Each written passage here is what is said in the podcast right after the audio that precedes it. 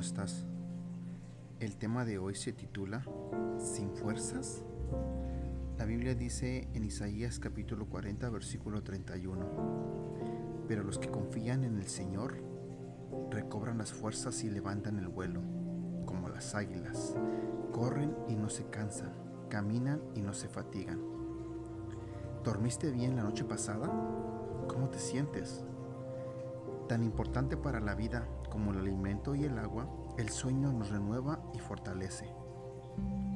Es difícil explicar el sueño y su importancia.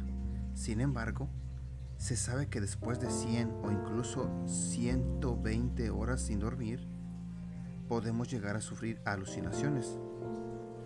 Con certeza, la mayoría de nosotros no ha tenido que pasar por esa experiencia, pero podemos entender lo que significa estar cansado al punto de no tener fuerzas.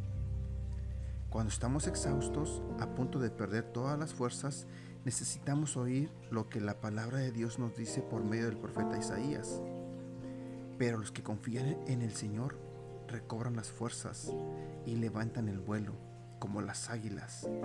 Corren y no se cansan, caminan y no se fatigan.